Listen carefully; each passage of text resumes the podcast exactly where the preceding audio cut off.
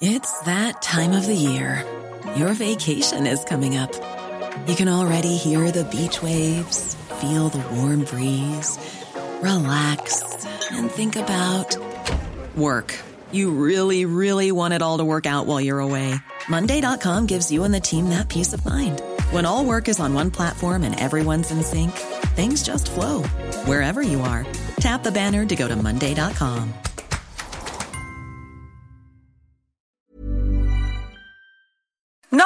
gustaría dar esta noticia, Jorge, pero la verdad estoy, estoy un poquito eh, asustada con esto de, de la economía, Jorge, porque el panorama no se muestra muy, muy este halagador y sobre todo hoy que petróleo, el, o sea, lo que sería Pemex en Estados Unidos se hunde. El precio del barril, el petróleo, llegó a 0.60 dólares. Es la caída más brutal para los futuros del petróleo para mayo y para abril una caída del precio del petróleo hasta de 5 dólares por barril. Hoy estaría cerrando pues en esos 6.8. Y es por eso que le, que le pedimos a Rodolfo Sánchez Arriola que nos pudiera contestar esta llamada, que bueno, él es asesor de grandes empresas en el manejo de futuros, en el manejo de, de bolsa y además como inversión, de inversión y todo esto. Rodolfo, estamos impactados. Sí, ¿cómo estás, Adriana? Jorge, Muy bien, Rodolfo. saludarlos. Gracias. Saludarlos. Pues sí, fue un movimiento especulativo tremendo el del día de hoy en los contratos de futuros de, del petróleo. Desafortunadamente, especulación hizo una de las suyas el día de hoy. Como bien decía, se cayeron el precio de, de, los futuros que se entregaban pronto. No necesariamente es el de todos los meses subsecuentes, pero sí nos da una idea de lo que puede llegar a pasar si este estrago económico que estamos viviendo se extiende por más tiempo. Es un tema de oferta y demanda. No hay demanda. Tú lo estás viviendo. Ves las calles vacías, no ves coches, no ves aviones. La industria está parada, salvo las que son esenciales que están operando. No están utilizando combustibles. O sea, la, la demanda de, de, de, petróleo se ha caído en el planeta entero y eso viene de la mano de la caída de, de sus precios. Yo espero que esto se pueda regularizar y empezamos a escuchar algunos anuncios como Alemania, que ya está regresando a la normalidad de una manera muy gradual, Italia ya lo anunció, Estados Unidos también. Poco a poco se reactivará la economía, aunque con toda certeza no será ni al ritmo ni en la forma que estábamos acostumbrados a vivir antes. Pero de así de un efecto inmediato en la economía mexicana, ¿cuál sería, Rodolfo? Mira, desafortunadamente nosotros somos un país que tiene consumo de petróleo, de gasolina y de sus combustibles y de refinados. Uh -huh. no, están, no, no, estamos necesariamente consumiendo lo que estamos importando. De hecho, ya se, se habla de que hay barcos en algunos puertos que tienen la gasolina lista para, para entregar, pero pues el, el ciudadano y el país no está consumiendo la gasolina tenemos unos inventarios ya a precios relativamente altos con lo, con lo, con lo que está viendo ahorita en el mercado de, de la gasolina y el petróleo. Ajá. Pero esto ya no afecta tanto, es un solo, es un solo producto. Lo que okay. afecta más, lo que afecta más ahorita es el peligro que están corriendo casi el 90% de las pequeñas y medianas empresas. Uh -huh. lo, que, lo que está peligrando ahorita es la economía nacional al no ver apoyos o ser apoyos insuficientes que estamos poniendo en riesgo el aparato productivo del país. El deterioro que estamos viendo es grande ya. Y si la respuesta de nuestro gobierno no crece o es un poco más agresiva y sigue siendo insuficiente como lo estamos viendo hasta la fecha con todos los movimientos sociales que estás pudiendo leer en los diarios, con las cartas que hay de, de las asociaciones, de las cámaras, la cosa no está sencilla. La pobreza que está generando en México está creciendo, ya empieza a haber más saqueos. Estamos pasando una etapa bien complicada en México, a diferencia de otros países que están utilizando recursos públicos de una manera más agresiva para reactivar la economía en los próximos, no sé si 30, 50, 90, 100 días, que es lo que pudiera durar esto, ¿no, Adriana? Uh -huh. Así este es, peligro. bueno, más o menos los cálculos que hace la Secretaría de Salud. Así es. Este peligro en el que están ahorita, esta cuerda floja en la que están moviendo las, las pequeñas y medianas empresas y todos los empleos que de la mano llevan, es algo bien delicado que se tiene que atacar de una manera, creo yo, muy solidaria entre empresarios y gobierno. Tiene que haber... Sí, sí, sí, por favor. Oye, a ver, Rodolfo, pero tú que eres un experto, la gente ahorita dice, ¿qué compro? Para poder medio, medio, pues salvar su dinerito de que no se le vuelva agua, Rodolfo. Dicen, ¿qué compro? ¿Oro, plata o dólares? ¿Qué hago? ¿Qué inversión? Ahora se aplica una de las frases estas que tener el dinero cash es una maravilla. Hay que cuidar, hay que cuidar el efectivo. Hay que cuidarlo muy bien. Hay que cuidarlo lo mejor posible. Las tasas de interés deben de bajar, Adriana, deben de bajar. Yo creo que no han tenido el movimiento tan agresivo como debería de, haber sido, pues por toda esta sacudida que nos pasó en el país, porque estamos perdiendo atractivo ante la inversión extranjera, porque esta crisis también está generando una baja de calificaciones, el tema de la deuda de Pemex, que es una deuda enorme además, estamos hablando más de 100 mil millones de dólares de, de, bonos y de deuda en el extranjero, que acaba de ser reducida nuevamente de, calificación la semana pasada y con esto que estamos viendo del mercado del petróleo, de la, no reactivación económica y la baja de la producción y todas estas pérdidas que están generando, pues lo único que pone al país es una posición muy endeble y por eso el tipo de cambio es una variable que a veces se ancla con las tasas de interés, no ha bajado ni se ha regresado a un nivel que refleje de alguna manera más la realidad que tenemos a este golpe especulativo que tiene incluido. 24 pesos, 25 pesos es exagerado para un país que va a cuidar su inflación, que sigue teniendo finanzas públicas sanas y que seguimos y que seguimos teniendo una disciplina fiscal hasta hoy. Entonces, si tú me dices, ¿comprarías dólares? Yo creo que con este escenario es un activo caro. Yo no creería que se sostenga en ese valor. ¿Comprarías plata? Comprarías plata, comprarías oro. Desafortunadamente esos dos commodities están ligados también al dólar. Y, ya subieron, y ya subieron también de precio. Entonces, además del alza de precio de, la onza de, plata o de la onza de oro, tendrías que multiplicarlo por 24 en vez de por 19 de hace un mes y medio. Se me hace que tampoco es buen momento. Ok. ¿En qué invertiría yo? Pues yo invertiría a, uno o a dos años en renta fija en México, en pesos, asumiendo que va a haber una estabilidad en, algún tiempo cercano, de entre 30 y 90 días, que las cosas van a calmar y que vas a empezar a ver pues un tipo de cambio más barato, más atractivo, que vas a empezar a ver que tu dinero, si lo inviertes ahorita al seis y medio, al 7%, a uno, a dos años, cuando bajen las tasas al 4, al cuatro y medio, pues sabrás que invertiste bien y quizá el tipo de cambio ya esté en 21 o 21.50 o 22 pesos, no en 24, y te sientas más cómodo de no haber reaccionado con pánico. Ok. Oye, Rodolfo, ¿y por qué no inviertes en la bolsa? Bueno, pues yo ahí sí te diría que hay unas valuaciones de empresas que son activos nacionales ridículas, precios casi casi de quiebra. Ahí sí podrías encontrar alguna oportunidad cuando esto se reactive, porque le han pegado muy duro a muchos sectores y a muchas empresas, que no vamos a hacer aquí ninguna publicidad en especial, pero también el índice de la bolsa, que es el que refleja el movimiento de todas las empresas, pues estamos en 34.500 puntos, cuando hace menos de un mes y medio estábamos en 45.500. Esto te, te puede dar un rebote en condiciones normales de un 20 o un 30%, cosa que ya han hecho algunos otros mercados del mundo y nosotros, pues por, esto, por estos temas de, las de la baja de calificaciones, de los, del, tema de Pemex, del tema de la CFE, de la deuda del país inclusive, y de toda esta sacudida que está teniendo la sociedad, que está clamando apoyos y que han sido insuficientes, no nos han permitido que se reactive un poco nuestro mercado de, de capitales. Que eso es terrible. Sí, Adri, es terrible. Y déjame regresar a tu pregunta original de lo del precio del petróleo.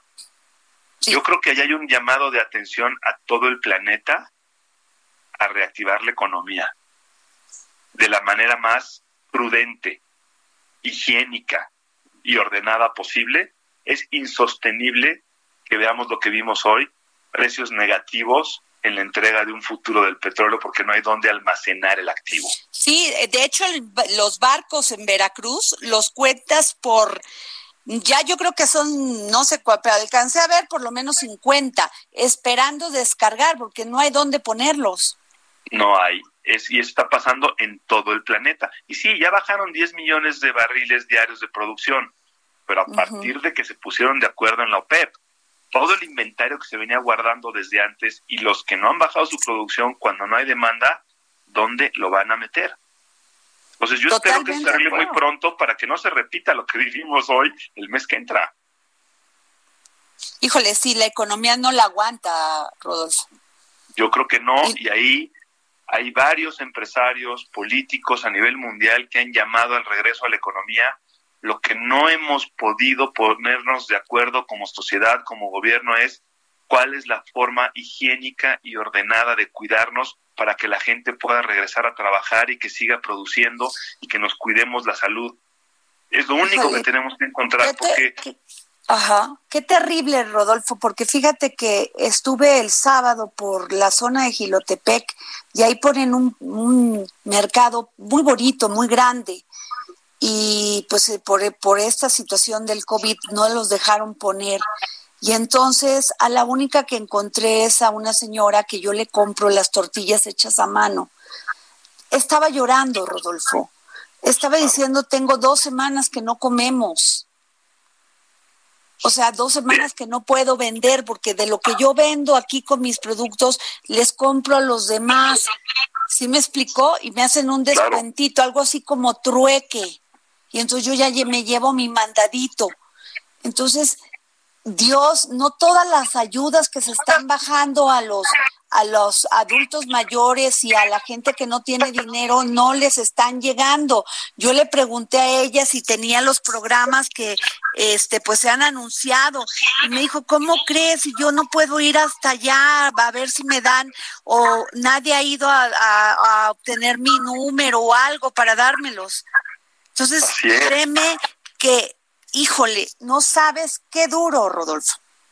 Es terrible y por eso creo que lo, a lo que tenemos que llegar muy pronto es encontrar la forma ordenada de reactivar y de regresar poco a poco a la normalidad para que la gente pueda tener su actividad económica con las precauciones que tiene que tener. Y para eso está la ley, para eso están los policías, para eso está la seguridad pública, para tratar de ayudar a que se vaya cumpliendo.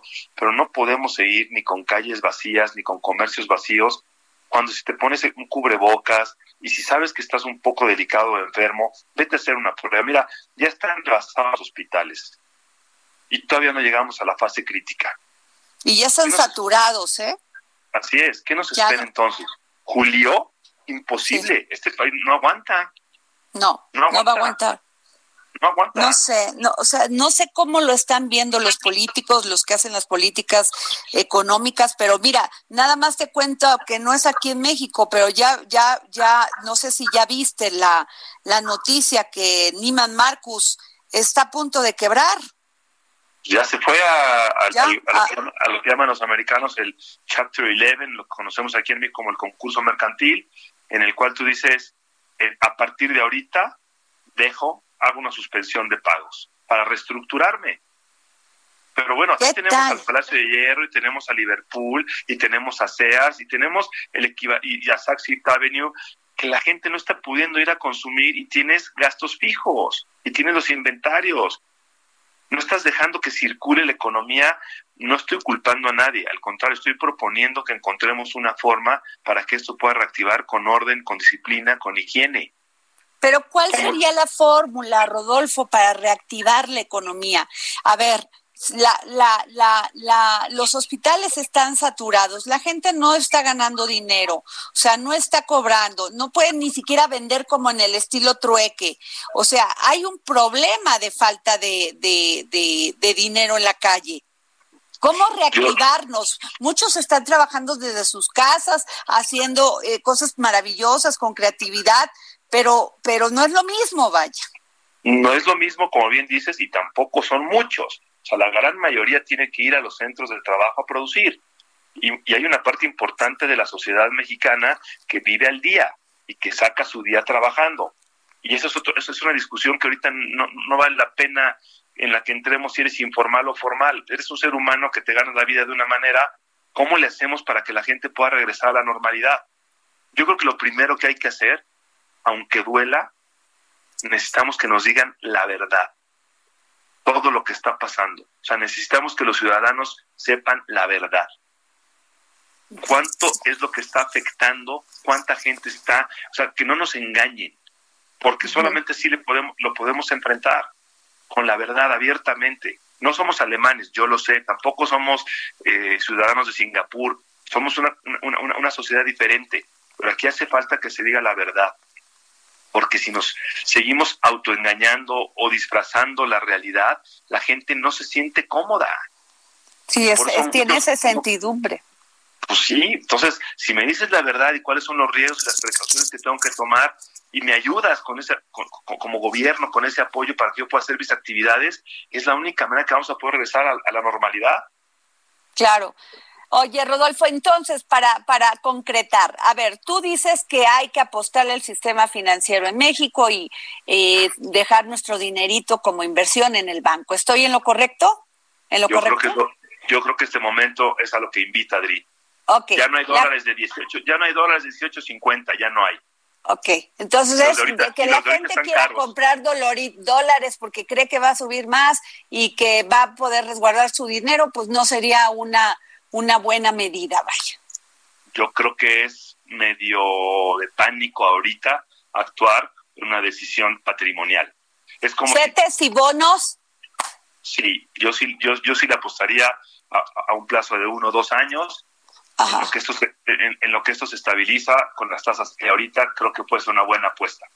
Ok. ¿Otra recomendación, Rodolfo? Cuidar el dinero pero este eso definitivamente más vale que tengas algo de cash que lo tengas líquido en inversiones de corto plazo si quieres tomar la baja de tasas que va a llegar al billete un poquito más a, más plazo y échale un ojo al mercado inmobiliario porque también empieza, empieza a haber cosas ridículas en el mercado inmobiliario además de que se mueve poco ahorita pues las acciones que están en la bolsa que están relacionadas al sector inmobiliario les han pegado durísimo a las acciones de, de hoteles, a lo que es el turismo, digo, eso no se va a acabar. Claro. Se va a recomponer y pues también tú y yo lo sabemos, Adriana, Jorge, que los que manejan las empresas públicas, pues es gente bien preparada y que ya lleva igual que nosotros preocupado, pero también están ocupados viendo cómo le dar la vuelta a esto. Así es. Pronto, y pronto vamos a ver que eso será una buena inversión. Yo creo que selectivamente habría que buscar cuáles son las acciones de los sectores que van a repuntar a la hora que esto empiece a volver a la normalidad. Muy bien, qué buen, qué, qué interesante todo esto que nos dices, Rodolfo.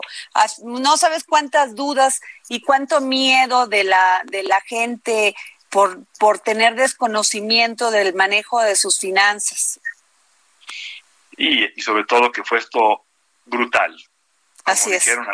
es un tsunami, pero ya llegó, ya está, no hay que apanicarnos ahorita porque pues, ya estamos parados en medio del problema, mejor hay que ver exactamente cómo salir adelante de este y las cosas van a regresar. No a la normalidad que teníamos antes, pero sí a unos niveles mucho más reales, no lo que tenemos ahorita, Adri, creo yo. Ok. Muy bien, Rodolfo Sánchez Arriola.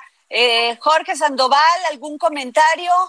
Pues nada, me da mucho gusto escuchar a gente que sí sabe y sobre todo los consejos que nos dio muy importantes. Muchas gracias, mi querido Rodolfo.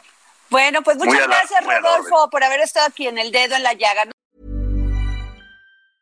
Hey, it's Danny Pellegrino from Everything Iconic.